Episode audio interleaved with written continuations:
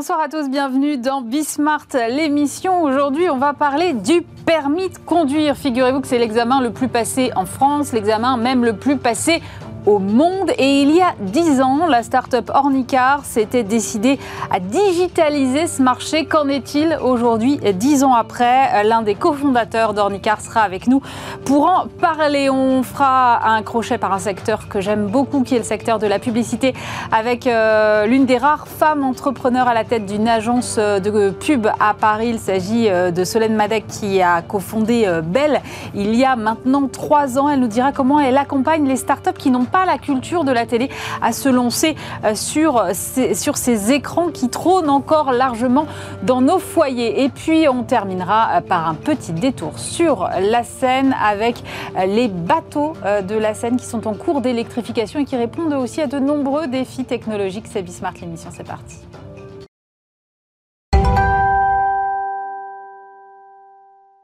Et on va parler du permis de conduire avec euh, Benjamin Guignot. Bonjour. Bonjour. Vous êtes le cofondateur d'Ornica, plateforme d'apprentissage de la conduite euh, en ligne fondée en 2013. Alors, 10 ans déjà? Eh oui, 10 ans que Ornica a été lancé plutôt 7 ans d'activité parce que trois premières années dédiées exclusivement au procès et au blocage administratif. Oui, on va y revenir. Euh, mais, mais, effectivement, on a soufflé notre, nos 10 bougies cette année. Mais si on revient euh, dix ans en arrière, avant qu'on se dise euh, où est-ce qu'on en est aujourd'hui de cette digitalisation du permis de conduire, euh, quel était l'état du marché quand vous vous êtes lancé? Le marché n'était absolument pas digitalisé. Euh, le marché était détenu à 100% par les auto-écoles traditionnelles, mmh. euh, avec qui effectivement on pouvait apprendre un peu son code de la route sur Internet, mais c'était très pauvre. Euh, on allait surtout encore dans une salle d'auto-école plus ou moins bien décorée. Et, on les a toutes connues. Exactement. Et donc et la conduite, alors la conduite pour le coup c'était encore très très dans le local d'auto-école, on allait réserver sur un planning papier des cours de conduite, etc. Et donc les, vraiment le, le constat quand nous on s'est lancé en 2013, c'est qu'il n'y avait absolument pas une once de digitalisation dans ce marché, alors que 80% des clients étaient quasiment nés avec un smartphone, en tout cas avec Internet. Et donc, euh, effectivement, une espèce de, de, choc quand on a vu ça, et pour un entrepreneur, euh, une opportunité évidente. Mais vous étiez très très jeune j'avais 24 ans. Euh, avec associé. Et à 24 ans, vous avez dit, hop, on va disrupter un marché. Exactement. On s'est dit, bah, en fait, moi, je voulais monter une boîte, mon associé aussi. Et, euh, et en fait, on a vu une opportunité. L'examen du permis de conduire, c'est l'examen le plus passé en France et l'examen le plus passé dans le monde. C'est vrai? Euh, Oui, devant tout autre euh, examen. Et, et, en plus, c'était beaucoup trop cher en France. Les gens y consacraient en moyenne 2000 euros. Donc, 2000 euros fois 1 million de candidats, ça fait un marché de 2 milliards d'euros. Et qui était très mal répondu parce que les, les, les statistiques à l'époque, c'est y avait un taux d'insatisfaction d'environ 82%. Les gens n'étaient pas contents du service qu'ils avaient en auto-école. Et donc là, un gros marché, pas bien adressé, pour être honnête, euh, évidemment, euh, la définition d'une opportunité pour un entrepreneur. Alors, vous l'avez dit euh, rapidement, ça fait 10 ans que vous existez, mais ça fait 7 ans que vous êtes en activité, parce que les trois premières années, vous avez dû faire face à une bronca de ce, de ce secteur qui ne voulait pas finalement être disrupté, si on peut le dire comme ça. Ah, qui, pire que ça, qui voulait pas innover. Euh, à la limite, se faire disrupter, on peut comprendre. Euh, que les gens n'ont pas envie de se faire disrupter. Moi, aujourd'hui, qui suis acteur leader sur le mm. marché, j'ai pas envie de me faire disrupter par des jeunes. C'est normal. Euh, c'est humain. En revanche, essayer de bloquer l'innovation pour éviter de se faire disrupter, ça, c'était beaucoup plus gênant. Euh, il aurait fallu qu'ils innovent beaucoup plus vite, qu'ils accélèrent eux-mêmes leur digitalisation. Et au lieu de ça, ils ont préféré consacrer leurs quelques euros à payer des avocats pour nous mettre 10, 15, 23 procès aujourd'hui. 23 procès Aujourd'hui, euh, c'est aussi notre 23e euh, procès.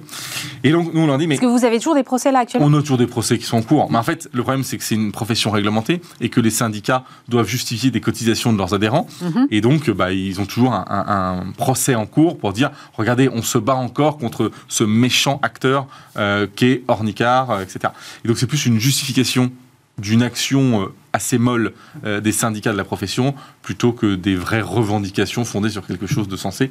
Donc euh, oui, euh, aujourd'hui il y a eu beaucoup beaucoup de procédures en cours, on a bien fait marcher la justice, euh, néanmoins il n'y a plus aucun risque de notre côté, le modèle est acté, aujourd'hui Ornicar, il y a un jeune sur deux en France en 2022 et donc un peu plus en 2023 qui passe au moins le code ou la conduite via la plateforme Ornicar. Donc on est devenu un acteur incontournable parce que on a réduit considérablement les prix de la formation et notre expérience utilisateur et la plus nickel possible. Euh, en tout cas, c'est le jour et la nuit avec ce qui est proposé par les acteurs traditionnels.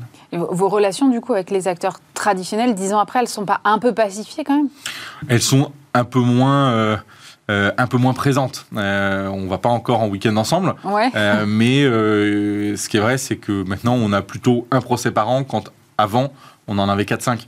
Donc, donc voilà, aujourd'hui je pense qu'on est dans le décor. les auto-écoles ont compris que euh, la suite ne pourrait pas se passer sans Ornicar ou sans des acteurs comme Ornicar. Parce que moi, ce que j'ai toujours dit, c'est, à la limite, c'est Ornicar ou pas Ornicar, c'est sûr, c'est que ce secteur a besoin d'une innovation, d'une révolution digitale. Rien n'a été fait et vous ne bougez pas.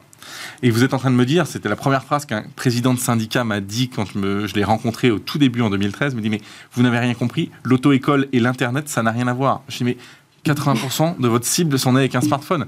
Qu'est-ce que vous racontez? Et donc, plus vous êtes convaincu que Internet ne peut pas améliorer l'expérience utilisateur et la qualité de la formation, bah, plus c'est une opportunité pour nous. Et pendant ces trois ans-là, euh, juste pour en finir avec les débuts d'Ornica, euh, il n'y a aucun moment où vous vous êtes dit euh, c'est bon, je lâche l'affaire? On est toujours tenté de lâcher l'affaire parce que effectivement à 24 ans, quand on reçoit euh, le premier, euh, la première assignation à comparer des six syndicats de la profession, 12 mois de prison ferme par fondateur, 50 000 euros d'amende, l'interdiction de monter une société pendant 5 ans sur le territoire français, et eh ben votre premier réflexe c'est d'appeler votre maman quoi, euh, et dire mais en fait je vais peut-être retourner chez mes parents et puis retrouver un, job. Et en fait non, ce qu'il a fallu qu'on se dise c'est et c'est un peu le job d'un entrepreneur, c'est de transformer toutes les mauvaises nouvelles en bonnes nouvelles. Mais s'il y a six syndicats, donc tous les syndicats de la profession, qui se mettent ensemble pour nous attaquer alors qu'on n'était rien, ils nous ont attaqué trois mois après la création d'Ornica, on n'avait pas de clients, pas de chiffre d'affaires, rien. Et en fait, plus la, plus la, contre-attaque est forte, plus l'opportunité est importante. Et on s'est dit, bah, si jamais on n'avait pas mis le doigt sur quelque chose d'extrêmement euh, euh, prometteur, on n'aurait pas eu une contre-attaque si véhémente. Et donc, c'est la raison pour laquelle on dit, bah, que cela ne tienne, on y va. Euh, oui, il y a eu des aléas euh, et euh, ma femme, ma famille ont subi des, des sautes d'humeur assez importantes pendant trois ans. néanmoins, on a bien fait de, on a bien fait de, de maintenir les efforts. Et comme la cause était juste, et qu'on était dans le sens de l'histoire, mm. ça nous a aidé aussi à dire, mais en fait, ce qu'on fait a du sens et, et c'est quand même important pour un entrepreneur. Donc, au bout de trois ans, vous lancez vraiment l'activité d'Ornicar avec, avec d'abord une offre qui se concentre plutôt sur le code. J'imagine c'est le plus simple, entre guillemets, à digitaliser l'apprentissage du Effectivement, on commence par euh, lancer notre offre de code de la route, et puis euh, quelques mois après, euh, on lance la conduite avec des enseignants de la conduite diplômés qui sont détenteurs de leur propre véhicule double commande, et l'histoire finalement décolle en 2016. Enfin, décolle, vraiment, on, actionne la machine en 2016, et là vous aviez enfermé pendant trois ans en cage des lions que vous avez affamés. Le jour où ils ont ouvert les portes en nous donnant les autorisations d'être une auto-école, Là, on a bouffé le marché en l'espace de 8-10 mois. Euh, parce qu'on avait des concurrents qui s'étaient lancés euh, un peu avant nous, parce qu'ils avaient eu leur agrément avant nous, ils se sont créés après nous, mais eu leur, agrément avant nous. Euh, sauf que nous, pendant ces trois ans, on a charbonné, charbonné, charbonné, charbonné, et le jour où on a donné les autorisations, on a mangé le marché. On est devenu leader en l'espace de même pas un an. Et, euh, aujourd'hui, on a continué à, avoir une croissance très significative qui nous permet aujourd'hui d'avoir plus d'un jeune sur deux qui passe par un handicap. Euh, sur le code, effectivement, j'imagine que c'est très simple pour nos auditeurs téléspectateurs qui ne vous connaîtraient pas d'imaginer comment ça peut fonctionner. Mais sur, quand on parle de digitaliser euh, les cours de conduite, ça veut dire quoi? Ça veut dire que c'est juste du entre guillemets juste du planning en ligne? Ou ça va plus loin que ça? C'est de la il y a plusieurs choses. C'est de la mise en relation entre un enseignant de la conduite avec un élève. Donc il y a plus, en fait, on digitalise l'interface physique de l'auto-école. Chez Ornicar, vous n'allez plus jamais voir l'auto-école Tartampion à la rue euh, machin chose. Nous, tout se passe en ligne. Vous réservez en ligne, vous retrouvez un point de rendez-vous. L'enseignant, il est mobile, il a une voiture. C'est la définition même de la mobilité. Donc, vous pouvez vous retrouver à une adresse donnée. Plus besoin d'aller euh, se donner rendez-vous dans ce local d'auto-école qui n'a aucune valeur ajoutée. Donc, nous, c'est vraiment le parcours euh, de, de l'accès à cette formation qu'on a digitalisé. Évidemment, la formation, c'est toujours un enseignant, un véhicule double commande, un élève. Ça, on ne change pas les piliers de cette formation. Nous, l'enseignant, il travaille avec un handicap, mais il est indépendant. Il est à son compte. On s'assure qu'il soit diplômé, mais il est indépendant. Ça a une vertu très forte, c'est que l'enseignant, finalement, est incité à donner le meilleur de lui-même à chaque heure de conduite, parce que l'élève, nous, la définition, c'est la liberté. Il peut changer d'enseignant comme de chemise. Si jamais il n'est pas content, son enseignant, la prestation est adoré changer d'enseignant passer le permis. C'est- une demande qui a été tellement forte en disant mais, mais c'est hyper angoissant si je m'entends pas bien avec cet enseignant, je vais faire 30 heures de conduite avec un enseignant dans Ouais. une voiture bloquée, etc. C'est angoissant pour certaines personnes. Et donc euh, nous, on dit mais non, mais si vous n'êtes pas content avec cet enseignant, vous changez. Mais l'enseignant, finalement, il a tout intérêt à euh, prodiguer la meilleure formation et la meilleure pédagogie. Et d'ailleurs, il a un diplôme pour ça. Ils sont qualifiés pour faire ça. C'est leur job, ils le font super bien. Et de temps en temps, il y a juste des gens qui s'entendent pas. C'est humain. Et une auto-école, en France, en moyenne, c'est 1,4 salariés par 1,4. auto-école. Ouais. Ah donc, oui. donc forcément compliqué de changer d'enseignant ouais, quand il y a de enseignant. choix, quoi, voilà. Donc, euh, donc voilà, nous aujourd'hui, en Ornicar, il y a plus de 2000 enseignants. Euh, on délivre plus de 2 millions d'heures de conduite chaque année. Euh, le réseau est, est tellement vaste que ça permet une liberté, une flexibilité totale Sur tout le territoire, là, aujourd'hui, vous sur êtes tout le territoire. Ornicar, on est dans à peu près, je dirais, euh, 1200 communes. Les- plus Ouais, grosses. Sur 36 000, c'est effectivement l'appareil faible, mais, mais on a des enseignants qui sont mobiles euh, et donc euh, forcément qui couvrent plusieurs communes aussi. D'accord. Euh, sur l'incidence sur les prix, quelle est-elle? Parce que le but, c'était aussi ça. C'était initialement de réduire le, le coût de ce permis. Vous disiez 2000 euros à l'époque? Exactement. En fait, il faut comprendre comment fonctionnait ce système. Ce système, c'est une auto-école demande un agrément auprès de l'administration qui lui donne et qui lui donne quelques places de présentation à l'examen pratique, donc l'examen de conduite. Et donc, en moyenne, en France, c'est à peu près allez, 5-6 places par mois qui sont données par l'administration à l'auto-école. Et donc, ça veut dire que l'administration impose à l'auto-école d'avoir un local, des frais, des charges, Mm. mais limite son nombre de clients à 6 clients par mois.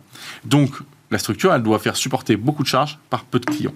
Et aujourd'hui, nous, en Nica, on a dit, OK, on ne veut pas, c'est comme ça qu'on s'est lancé, on ne veut pas de ces places d'examen. Gardez vos places d'examen. Nous, on va passer par un autre système, c'est le candidat libre. Depuis, les choses ont évolué, mais ça, c'est la création d'Ornica. D'accord. Et ce candidat libre nous a permis de dire, mais nous, on ne va pas avoir 6 élèves par mois, on va en avoir 30 000, 40 000, 50 000. Et donc, c'est comme ça qu'on a réussi à vraiment diminuer finalement le coût du permis de conduire. Mhm. C'est que nous, on a fait supporter nos charges par 3000 fois plus de clients qu'une auto-école traditionnelle. Et, et donc, aujourd'hui, Ornicar, c'est 37% moins cher que le prix moyen constaté sur le marché. Avant, on était 50% moins cher. Le marché a baissé entre 15 et 20% ses prix depuis le lancement d'Ornicar. Donc aujourd'hui, on, a eu un- impact sur le prix de la formation au permis de conduire, parce que depuis le lancement d'Ornicar, tout, tout augmente avec l'inflation, sauf le prix de la formation au permis de conduire qui, lui, a baissé depuis ces dix dernières années. Justement, il y a un, projet euh, de loi là, examiné au Parlement en ce moment pour faciliter l'accès euh, au permis de conduire. Alors, recensement des aides possibles pour le financer justement, recours au CPF euh, dans, la même, veine aussi, augmentation du nombre d'examinateurs, cours de code dans les lycées. Comment vous regardez ça? Nous, on est évidemment favorable à toute initiative qui permettrait d'améliorer cette formation et l'expérience sur cette formation au permis de conduire. Après, il faut proposer des choses qui sont plausibles, faisables, et il faut bien regarder en profondeur quelles sont les, les problématiques de ce secteur. Qu'est-ce qui fait que le permis coûte cher? C'est que entre un échec et un nouveau passage de l'examen pratique du permis de conduire, Mm. vous avez en moyenne en France 4 mois de délai. Vous devez donc vous former pendant 4 mois pour garder le niveau requis pour le jour de l'examen. Donc vous avez fait vos 20 heures, 25 heures de conduite, vous avez eu un premier examen, vous avez échoué, vous allez repasser dans 4 mois. Pendant 4 mois, vous allez devoir prendre des heures de conduite. En France, en moyenne, c'est 55 euros par heure de conduite. Donc vous allez devoir prendre, je ne sais pas, euh, si vous êtes un bon élève, 3-4 heures de conduite pour garder le niveau requis, toutes les semaines, jusqu'à la nouvelle date d'examen. Et donc le problème, 3-4 heures de conduite par, Par semaine, semaine. jusqu'au nouvel examen jusqu'à le nouvel examen. Donc À vous rajoutez- 55 euros de l'heure Exactement. Ouais. C'est ça qui fait que le prix du permis de conduire est extrêmement cher aujourd'hui. Donc si on veut réduire le prix du permis de conduire drastiquement, comme l'a annoncé le président de la République il y a maintenant quelques mois, il faut réduire drastiquement les délais. Il faut pouvoir passer son, permis, son, son examen du permis de conduire la semaine suivante, suite à un échec. Déjà, ça diminuerait le stress de l'élève le jour de Ah l'examen. oui. Et deuxièmement, ça diminuerait considérablement la facture du prix de la formation de permis de conduire. Les aides, c'est bien. Le passer dans le lycée, les programmes sont déjà Alors, ce serait en dehors des heures de cours, hein, si j'ai bien compris. oui, oui, mais bon, enfin, c'est- c'est c'est un, un vœu pieux. Euh, néanmoins, ça me paraît compliqué. On a discuté à l'époque avec l'éducation nationale, etc. Bon, euh, c'est un très bel effet d'annonce. Est-ce que c'est vraiment possible de le mettre en place? Je ne sais pas. En tout cas, ça aura un prix infime. Le code de la route chez Ornicar, c'est 99 centimes d'euros par mois. Donc, c'est pas ce qui coûte cher dans un permis qui coûte en moyenne 1000 euros. Euh, Parce qu'en général, on a besoin de se former pendant 3 mois. Donc, on parle de moins de 3 euros. Moi, je veux bien qu'on mette ça dans les lycées. Je ne suis pas certain que c'est un, un, incidence significatif sur le prix de la formation au permis de conduire. En revanche, si vous divisez par deux le nombre de mois d'attente entre un échec et un passage, là, le prix va drastiquement baisser. Mais ce délai, il est peut-être lié aussi au fait qu'on manque d'examinateurs et que donc à un moment, il faut mettre un truc un peu incompressible parce que sinon, de toute façon, euh, la liste. Euh, c'est pour ça que la mesure qui compte, c'est les examinateurs. Ce délai ne dépend que des examinateurs. Il faut plus d'examinateurs qu'ils soient des agents de la fonction publique, que ça soit externalisé, à la limite, peu importe, c'est pas le sujet. Il faut aujourd'hui, il y a 1200, 1300 inspecteurs euh, qui sont actifs sur le territoire national. Il faudrait qu'il y en ait quasiment 30% de plus si on voulait vraiment réduire drastiquement le coût du permis de conduire.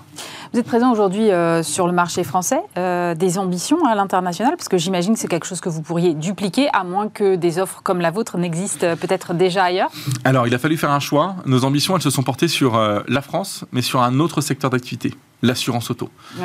et aujourd'hui, Ornicar est... Compliqué le marché de l'assurance? Bah, Il est compliqué, ça dépend pour qui. Aujourd'hui, quand vous avez une donnée que mm. personne n'a, à savoir la donnée sur le jeune conducteur. Le problème d'un assureur, il faut comprendre, un assureur auto, on va dire traditionnel, il veut assurer des jeunes conducteurs. Bah, parce qu'ils seront moins jeunes conducteurs, ils veulent rajeunir leur base, etc. Le problème, c'est qu'ils ne le connaissent pas. Un assureur, finalement, euh, définit un prix sur un historique de conduite. Par définition, vous êtes jeune conducteur, vous n'avez pas d'historique de conduite. Donc, l'assureur face aux jeunes, il est finalement complètement démuni. Je ne sais pas quel prix te proposer parce que je ne te connais pas et j'ai aucune donnée sur ton bonus, ton malus, etc.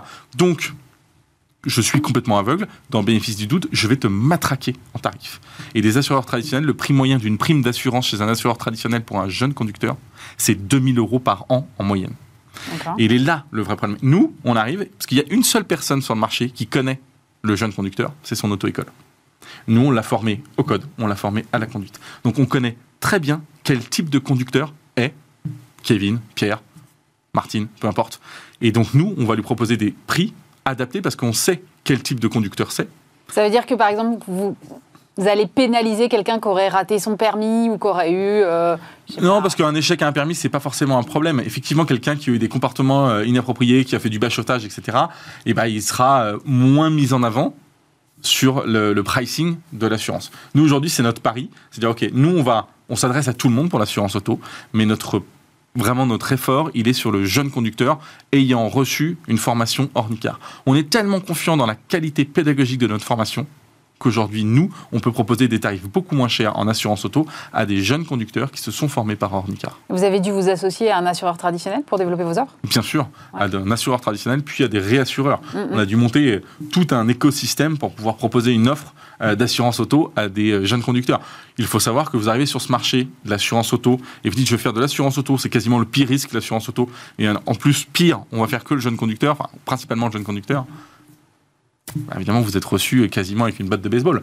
Euh, et donc, il faut bon, vous avez une certaine habitude maintenant. Maintenant, nous, on sait, on sait convaincre. Et effectivement, notre modèle, pardon, notre modèle est vraiment différenciant parce que nous, on connaît les jeunes conducteurs. Et c'est notre asset particulier qui fait que on a un avantage concurrentiel à se battre contre des gros assureurs pour qui le jeune conducteur est une boîte noire. Et nous, on le connaît parfaitement.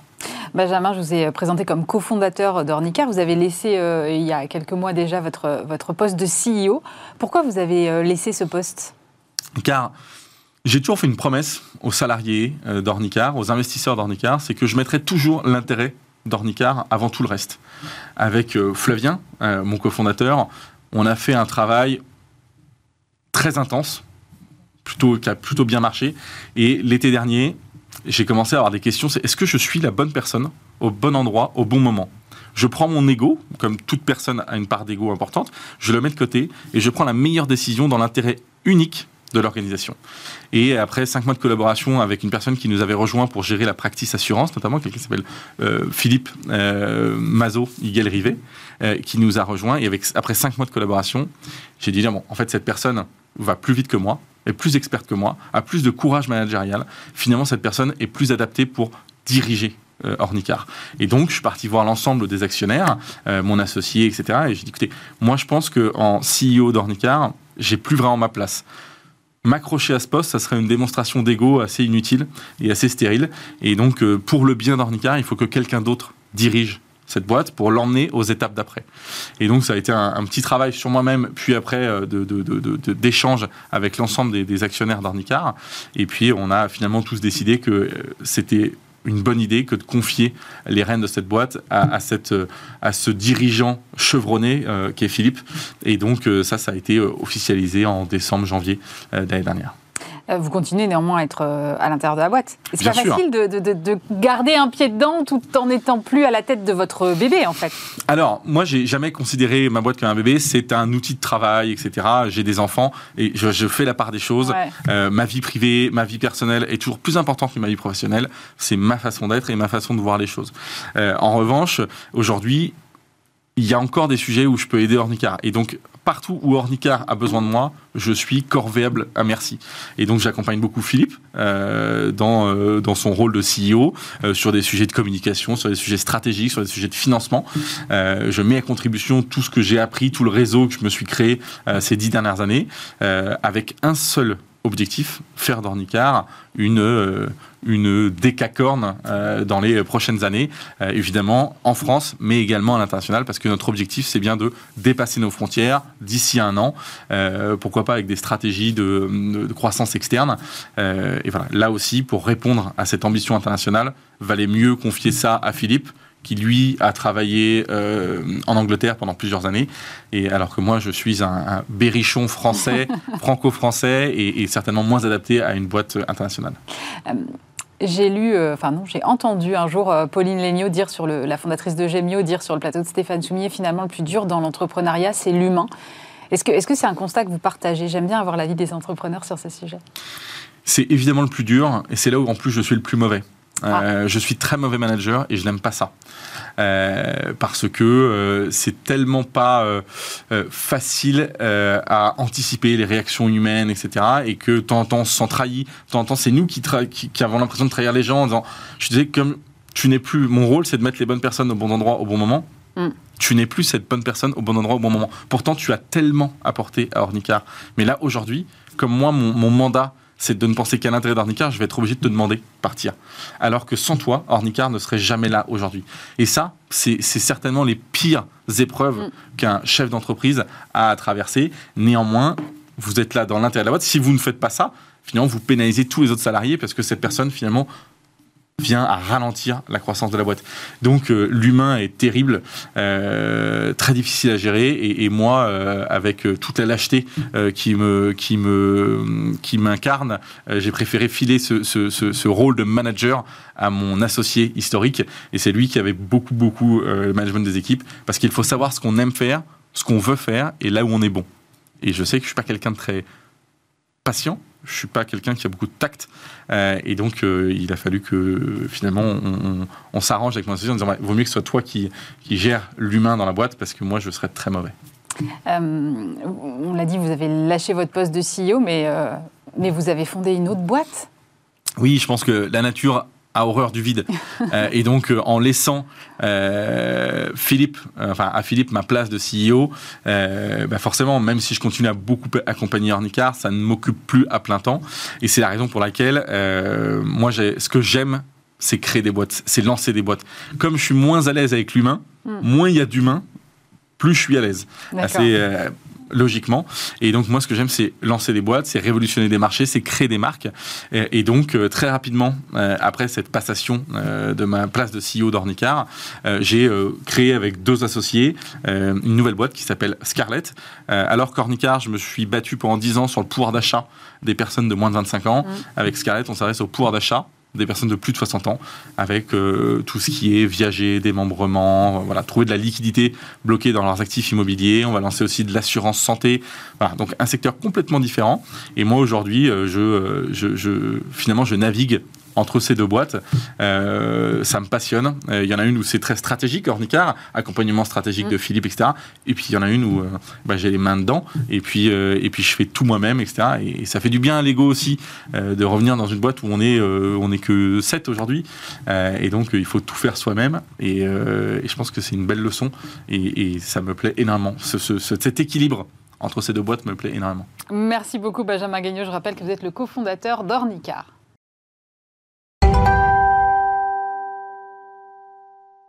Et on va parler euh, d'un secteur euh, que j'aime beaucoup, qui est le secteur de la communication et de la publicité en compagnie de Solène Madec. Bonjour. Bonjour. Alors Solène, vous êtes fondatrice et CEO de l'agence Bell. C'est une agence qui s'occupe euh, plus particulièrement des startups, on va y revenir.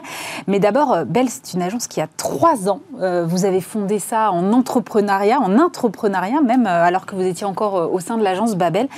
Quelle a été la jeunesse de ce projet entrepreneurial? Qu'est-ce qui vous a poussé à lancer votre propre boîte? Euh, je pense déjà une envie euh, qu'on a depuis longtemps. Je pense que quand on a la fibre entrepreneuriale, on l'a. Mm. Euh, comptait plus ou moins. Donc, et à un moment de sa vie, on se dit ça y est, c'est le moment. Et souvent, le moment, bah, c'est une rencontre. Mm. J'ai eu la chance de rencontrer mes deux associés actuels, que sont Nathalie Alves et Pierre Duquesnoy. Euh, avec lesquels, en fait, on s'est mis à travailler de façon ultra naturelle, avec un taux d'efficacité euh, qui était euh, top, beaucoup de plaisir dans le travail. Mmh. Et on s'est mis à travailler différemment de la structure dans laquelle on était hébergé. Et on s'est dit, ça mérite qu'on crée notre propre agence. on l'a vécu un petit peu comme, on va dire, voilà, hébergé de façon euh, sereine dans un plus grand groupe. Et mm. puis une fois que le modèle a fait ses preuves, on a décidé de le racheter. Et donc on est indépendant depuis le 22 juillet euh, dernier d'un point de vue juridique. Qu'est-ce qu'il y a de si différent dans votre euh, façon de travailler avec vos associés? Alors déjà, on n'a pas le même métier. Nous, on est vraiment une agence publicitaire, très sociale et digitale. Euh, Babel est une très grande agence, euh, près de 200 collaborateurs, plutôt sur des enjeux euh, voilà, corporate, avec une grande complexité, des très grands déploiements. nous, on a eu envie de faire une agence qui nous ressemble. Ça mm. faisait 10-20 ans qu'on était dans ce métier. Moi, j'étais 10 ans aussi chez l'annonceur, donc je savais voilà, peut-être ce dont le marché avait besoin. Pierre et Nathalie avaient aussi... Pierre, par exemple, il a été DC à Londres d'agence digitale.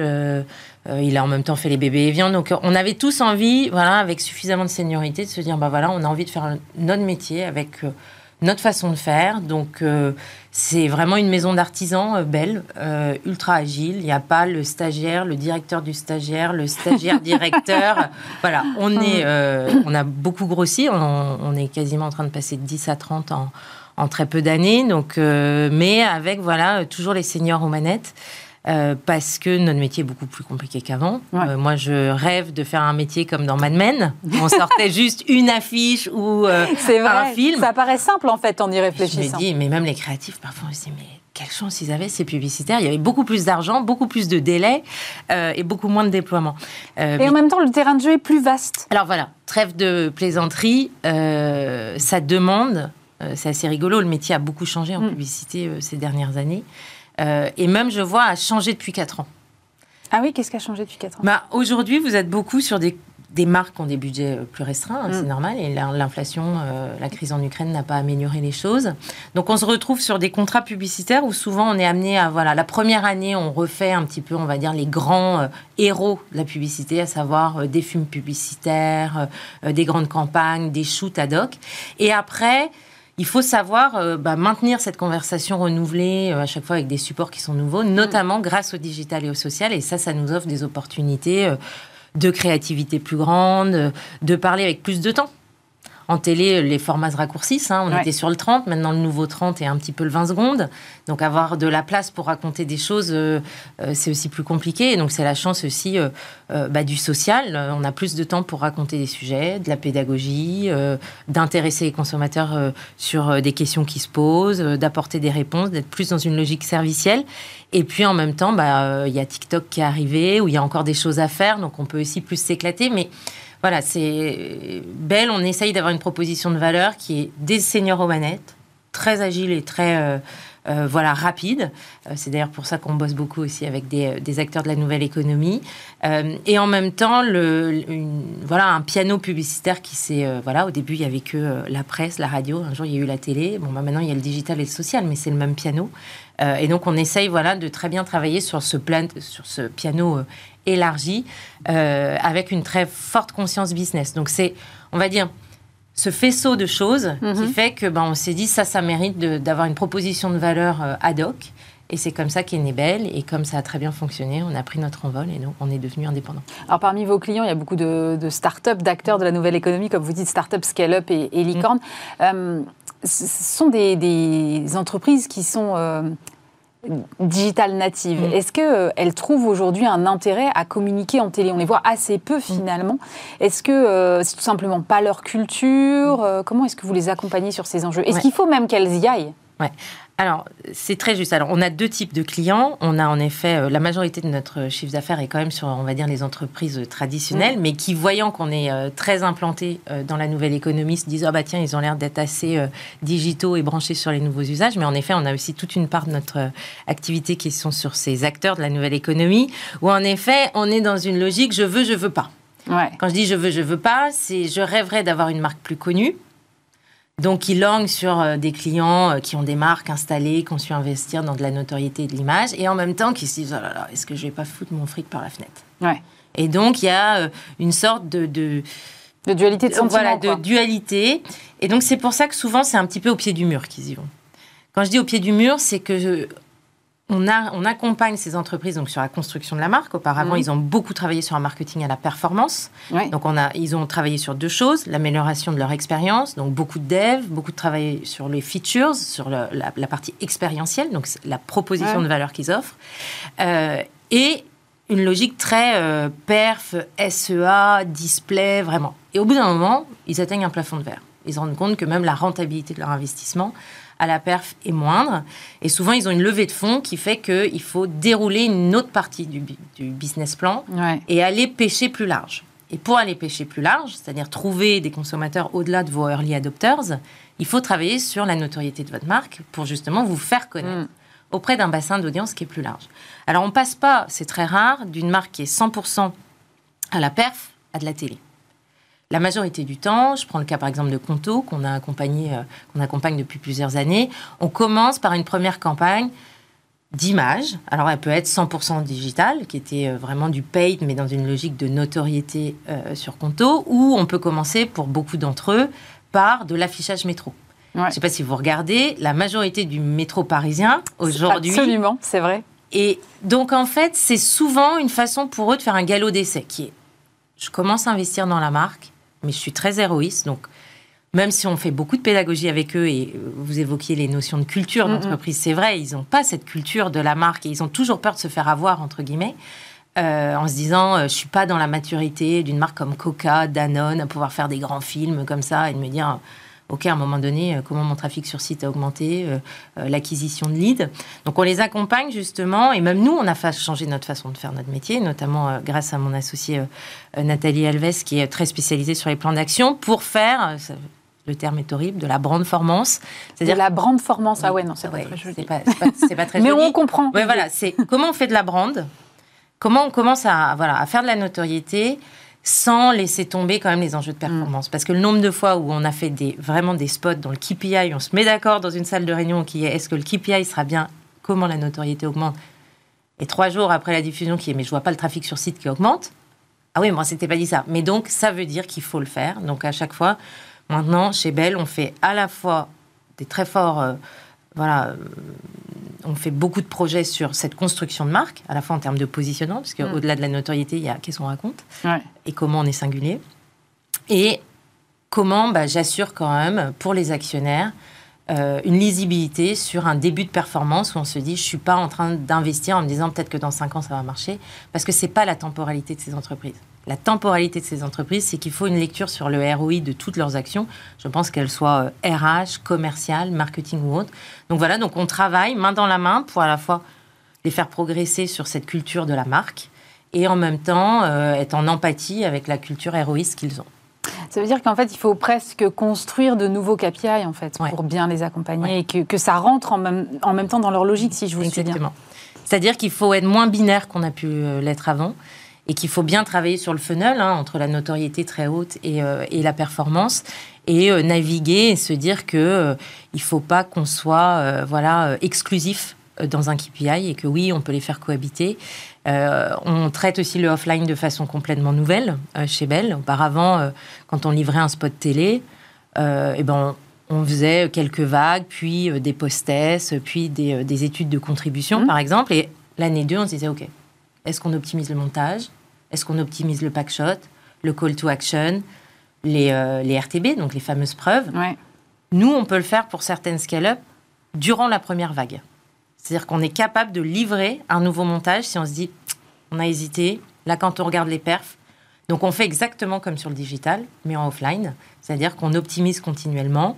On utilise même parfois euh, le digital et on pousse différents montages de RTB, de CTA, et on se dit, OK, qu'est-ce que l'algorithme au final nous dit euh, sur le montage le plus efficace? Et parce qu'en effet, ce qui marche en télé ne marche pas en digital, mm. mais a priori, l'inverse est vrai. Donc quand ça marche sur YouTube, on pousse et c'est typiquement euh, ce qu'on a pu faire avec euh, de grosses licornes.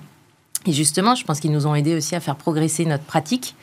Euh, nous, on leur apporte et ils nous apportent aussi, c'est ça qui est intéressant. Il y a une nouvelle culture de la data alors dans votre métier maintenant alors oui, data qui était déjà très présente dans le digital et le social. Ce qui est intéressant, c'est quand elle devient hybride et que mm. typiquement Nathalie, qui est issue du digital, quand elle regarde la télé, elle la, elle la regarde avec, avec cette culture-là.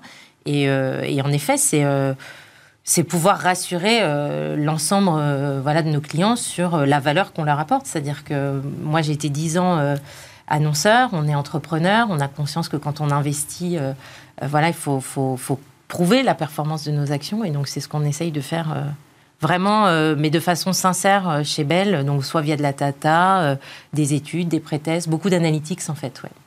On a beaucoup dit que voilà, la télé était un, un peu un outil passéiste, on va dire. Euh, aujourd'hui, vous considérez quand même que ça reste une vraie opportunité et qu'on n'en est pas du tout là, quoi. Non, on n'en est pas du tout là. Et ce qui est drôle, euh, c'est que, je vous disais, on a deux jambes hein, chez Bell. On a les clients historiques et, les nouveaux acteurs, et chacun langue sur l'autre. oui, c'est ça. Les nouveaux acteurs, ils rêveraient d'avoir une marque connue euh, comme des marques historiques, mm. et les marques historiques rêveraient d'être modernes comme les autres. Et, et ce qu'il y a d'intéressant, c'est que aujourd'hui, il y a certaines licornes et certains fonds d'investissement qui sont derrière certaines licornes. Nous, c'est drôle, c'est certains fonds d'investissement qui nous amènent certaines marques qu'on accompagne. Disons, voilà, on les a accompagnés dans l'hypothèse où ils allaient progresser sur la marque. Euh, et ça, on a conscience, typiquement, quand on veut très fortement augmenter la notoriété, quand on veut très fortement augmenter un bassin qu'on va pouvoir travailler après en digital, justement pour le travailler et, et mm. typiquement pouvoir descendre sur l'étape de la performance, on ne peut pas se passer de la télé. Quand on a certains objectifs, euh, et euh, alors après, oui, il faut s'adapter. vous le voyez, les codes en télé sont pas les mêmes. Quand on traite une start-up, on a à cœur voilà, d'apporter aussi dans l'écriture publicitaire télé, et ça c'est le talent de Pierre, la, capacité à voilà avoir une écriture qui dise en même temps start-up. On sent cette audace parce que souvent ce sont des gens qui ont disrupté leur marché. Mhm. Donc là aussi, on peut pas avoir une tonalité pépère si vous avez apporté, que ce soit aligné, quoi. Il faut que ce soit aligné en termes de personnalité d'entreprise, personnalité de la publicité, et en même temps, il faut être très juste. Il euh, faut être très juste sur la qualité de l'insight. Il euh, mm. faut connaître sa cible, parce qu'en fait, la télé, euh, quand vous faites de la pub télé, il faut partir du principe, c'est ce que je dis à tous mes clients, personne ne veut voir votre publicité. Non pas qu'ils ne vous aiment pas, mais on est les premiers à être en double écran, à aller se servir un thé ou autre. Donc il, faut, il faut tout d'un coup être capable que la personne se dise, tiens, c'est intéressant, il m'a compris. C'est vrai que c'est un truc que je vis. Pareil mm. quand on fait une campagne dans le métro. Ah ouais, c'est. Donc il faut vraiment bien connaître leur cible, euh, avoir cette fraîcheur et cette audace créative qui fait qu'on lève le nez, et puis après cette agilité et cette culture de la perf qu'on évoquait. Et dans ces cas-là, oui, la télé est pas du tout morte.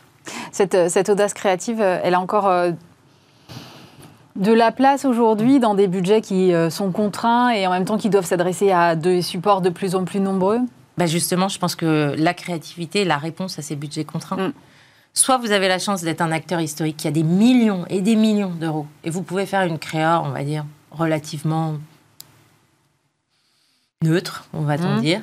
Et en fait, c'est parce que vous avez énormément de répétitions publicitaires que ça va rentrer. Si ça n'est pas le cas, à GRP contraint, donc à, à audience publicitaire restreinte, vous avez besoin de cette audace créative et de cette créativité pour tout d'un coup émerger. Il y a tellement de contenu que si à un moment donné, vous n'avez pas un peu d'audace pour dire aux gens, regardez-moi, vous prenez un sacré risque. Donc je pense que même la créativité est au service euh, de la performance dans des budgets restreints. Euh, quand je vous écoute, j'ai l'impression que vous vous amusez follement. Ouais. c'est vrai. Non, mais c'est vrai. En fait, on s'éclate. Euh, à la fois parce que quand on crée une entreprise et qu'on s'est choisi mutuellement, euh, voilà, on, a vraiment un grand plaisir à aller euh, au boulot le matin et ça mm. c'est important. Je pense qu'après le Covid, on avait tous aussi envie de se retrouver et, et on a travaillé un lieu euh, avec mes associés vraiment où on a plaisir tous à venir. pareil pour nos clients s'ils ont besoin de faire des réunions chez nous. et on, comme on fait notre métier avec vraiment la façon avec laquelle on aime le faire et avec laquelle vraiment on croit qu'on peut avoir des résultats, Et je pense que c'est aussi une des raisons du succès de Belle, c'est qu'on le transmet et que on partage ça avec les marques qu'on accompagne. Vous êtes quand même une, des rares femmes à la tête d'une agence. je, ne voudrais pas dire de chiffres sur le marché, mais à mon avis, on dépasse pas les, les, doigts de la main, voire même on est en dessous. Euh, qu'est-ce qui fait qu'aujourd'hui, euh, encore en 2023, euh, voilà, il y a aussi peu de femmes à la tête d'agences de pub en France? Sujet éminemment compliqué. alors, il y a pas mal de, grandes patronnes d'agences quand même, hein, mais qui sont salariées de grands groupes. Mm. je pense qu'il y a très peu de femmes entrepreneurs à la tête d'agences. C'est ça. Et je pense, oui, c'est un métier qui est difficile. que c'est un métier à un moment donné où quand on est jeune maman, c'est pas évident. Euh, et c'est pour ça qu'on a à cœur aussi, euh, avec Belle, de proposer une nouvelle façon de travailler. Euh, moi, j'ai des jumeaux. Donc, moi, ma vie privée, elle est clé. Mes enfants, ils sont clés. je pense que c'est aussi comme ça qu'on est bon et que vous ressentez aussi le plaisir avec lequel j'ai, je vous parle de tous ces sujets-là. C'est important. C'est comme ça qu'on est équilibré. C'est comme ça qu'on a de l'énergie. C'est comme ça aussi qu'on a de la créativité. Mm-hmm. Quand on a le cerveau en, enroulé, comme dirait mon fils, c'est très difficile d'avoir des idées neuves sur des sujets compliqués. Euh, mais c'est vrai que beaucoup de modèles d'agences, euh, et pour les défendre, c'est vrai qu'on nous demande des choses beaucoup plus compliquées. Avant, on livrait, on en parlait en début mm. d'interview, euh, un film, deux affiches, une radio. Maintenant, quand on livre un film, il faut quand même savoir qu'on livre, par exemple, entre 42 et 58 formats. Entre 42 et 58 formats pour une seule campagne Oui. Ouais. Donc, sur des délais qui sont beaucoup plus courts.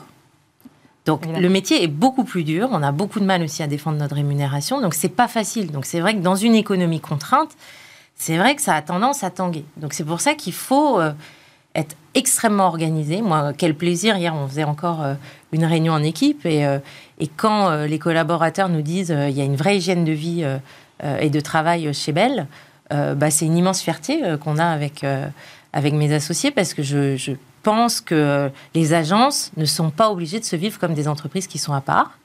Euh, oui, il y a quelque chose de très différent par rapport à des entreprises où j'ai pu être des corporates parce qu'il y a ce management de la créativité qui ne se manage pas comme de l'IT ou comme de la compta, c'est hmm. sûr. Euh, mais en même temps, on a beaucoup de bonnes pratiques aussi à prendre et à s'organiser et, euh, à se faire confiance. Et je pense que comme ça, et, des choix aussi de rentabilité, hein, clairement.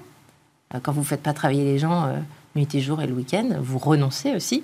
Euh, mais il euh, faut être euh, en phase avec ses valeurs et je crois que c'est nos valeurs à Pierre, Nathalie et moi. Donc, Et c'est cet équilibre-là qui permettra d'amener plus de femmes à des postes comme le vôtre? Clairement.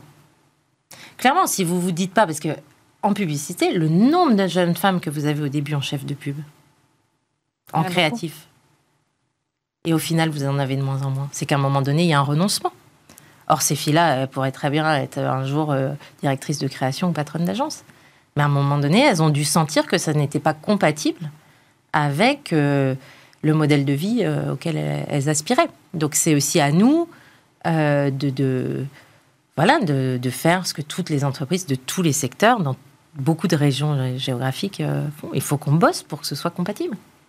C'est du boulot, c'est des choix stratégiques, c'est mais, euh, mais c'est possible. Vous êtes euh, aussi parmi les cofondatrices de l'EIA Capital, fonds de capital risque qui n'investit que dans les projets euh, portés par des femmes. C'est votre façon aussi de pousser cet entrepreneuriat féminin? Oui, exactement. quand on voit que alors les équipes cofondées par des femmes, c'est 25% des startups mmh. et elles lèvent, je crois, la dernière étude, c'était encore moins de 5% des fonds et quand on regarde, alors euh, sur les petites levées de fonds, il y a des femmes, mais si vous regardez euh, les, séries, euh, les grosses séries, il n'y a plus de femmes en termes de fondatrices. Il y a un vrai problème. Pour autant, elles ne sont pas moins talentueuses. Hein. Là, c'est pareil. C'est pas une histoire de talent, c'est pas une histoire d'idée, c'est pas une histoire d'organisation. donc, on a eu envie de proposer ça.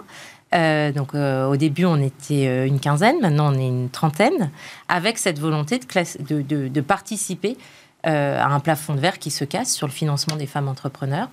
Euh, et on, il y a une double vocation. Il y a ça, il y a financer des femmes entrepreneurs et il y a aussi développer l'investissement féminin. Euh, parce qu'il y a beaucoup d'hommes qui, euh, avec leur économie, mettent des tickets ou mettent des, des lignes dans des startups et c'est moins fréquent chez les femmes, alors que pour autant, elles peuvent avoir la même épargne, la même connaissance économique et business, donc la même capacité à analyser des dossiers. et donc, on a envie voilà, de proposer euh, un endroit euh, où, euh, à la fois, on peut défendre cet entrepreneuriat au féminin et cet investissement au féminin. Et ça m'a aussi donné des ailes. Clairement, il y a beaucoup d'entrepreneurs chez Leia. Et de voir autant de femmes qui réussissent, qu'on se courage, cette énergie, bah, c'est vrai qu'on se dit que c'est aussi possible pour soi-même. Merci beaucoup Solène Madec. Je rappelle que vous êtes la fondatrice et CEO de l'agence Belle.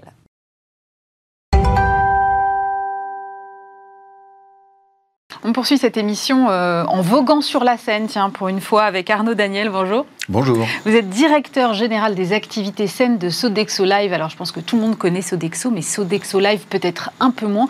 Est-ce que, pour commencer, déjà, vous pouvez me resituer un peu ce que c'est que cette activité au cœur de Sodexo? Bien sûr. Alors, Sodexo Live, c'est la marque mondiale de Sodexo, qui est spécialisée donc en restauration, en hospitality, et notamment dans tous les événements sportifs euh, que peuvent être, par exemple, le Tour de France, Roland Garros, les, Jeux Olympiques de 2024.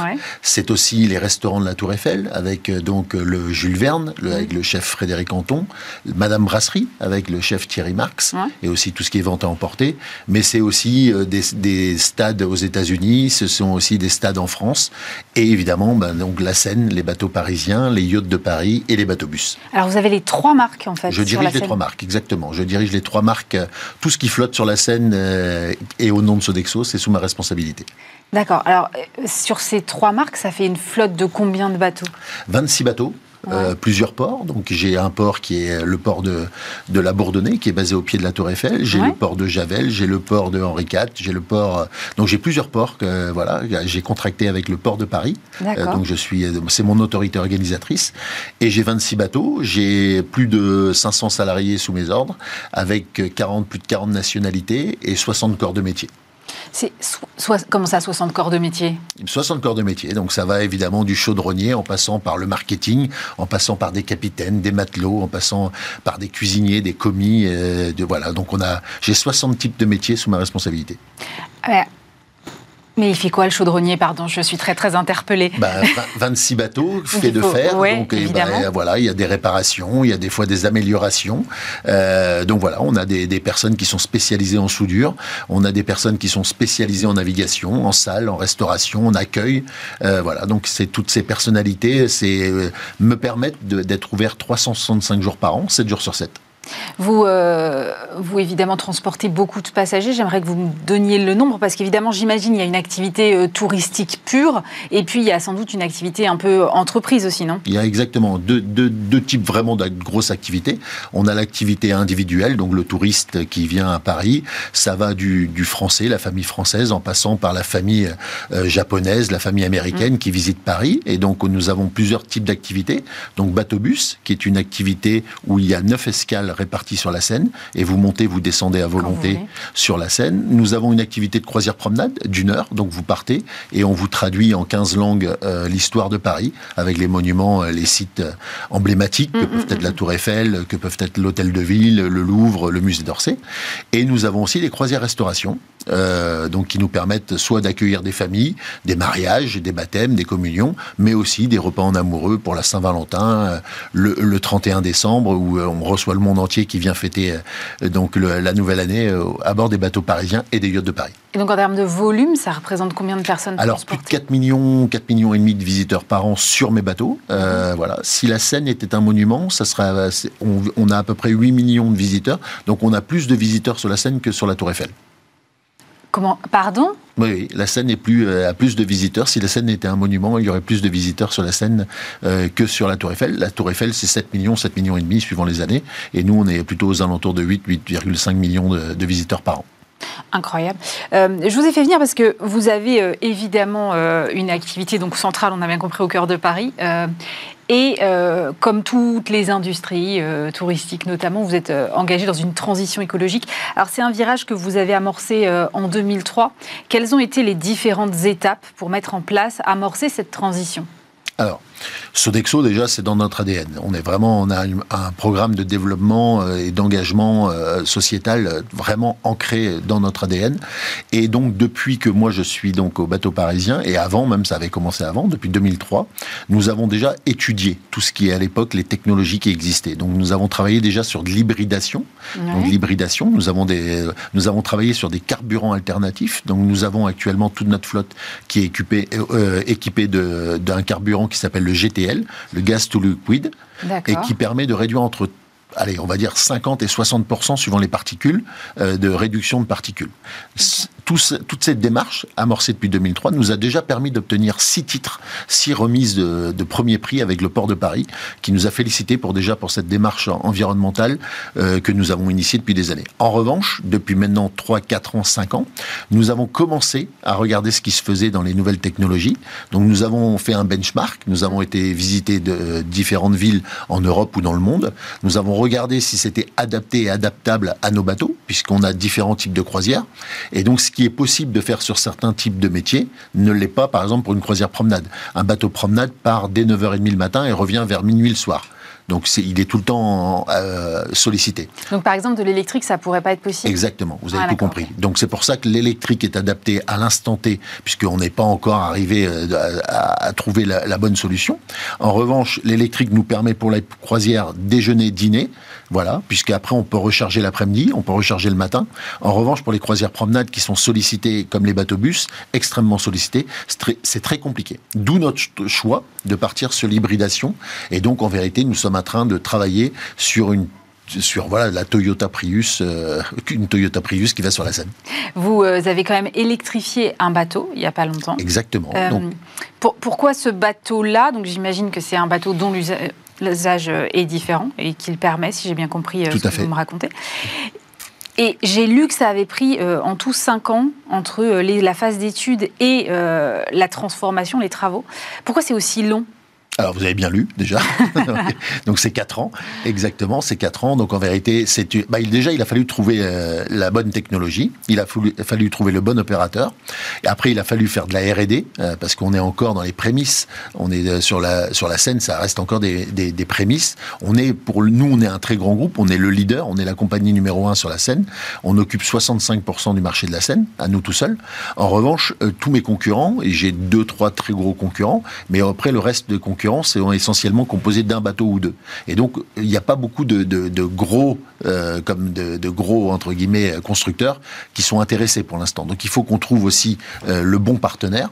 C'est ce que nous avons fait. Donc, on a travaillé pour le Cachemire avec... Euh, donc, le Cachemire, c'est le nom du bateau. Hein. Excusez-moi, c'est le nom du bateau. Pour moi, c'est tellement évident.